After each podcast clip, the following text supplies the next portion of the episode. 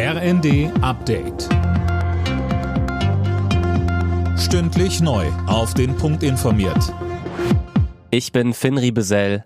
Guten Abend. Im Kampf gegen Corona sollen sich auch Menschen ab 60 ihre zweite Auffrischungsimpfung holen.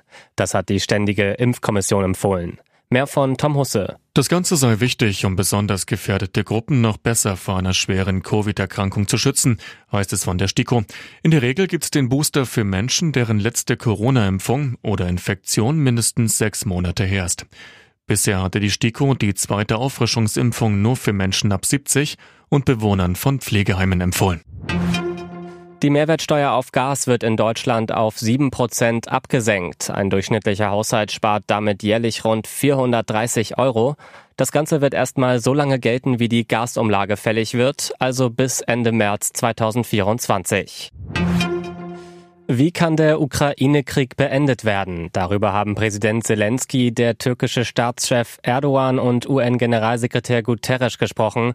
Tom Husse, konkrete Ergebnisse gab es bei dem Treffen im Westen der Ukraine aber nicht. Nein, es wurde viel geredet und viel gefordert. Im Fokus der Gespräche standen die Getreidelieferungen aus der Ukraine und vor allem das AKW Saporischia, das von russischen Truppen besetzt ist und seit Tagen immer wieder unter Beschuss gerät.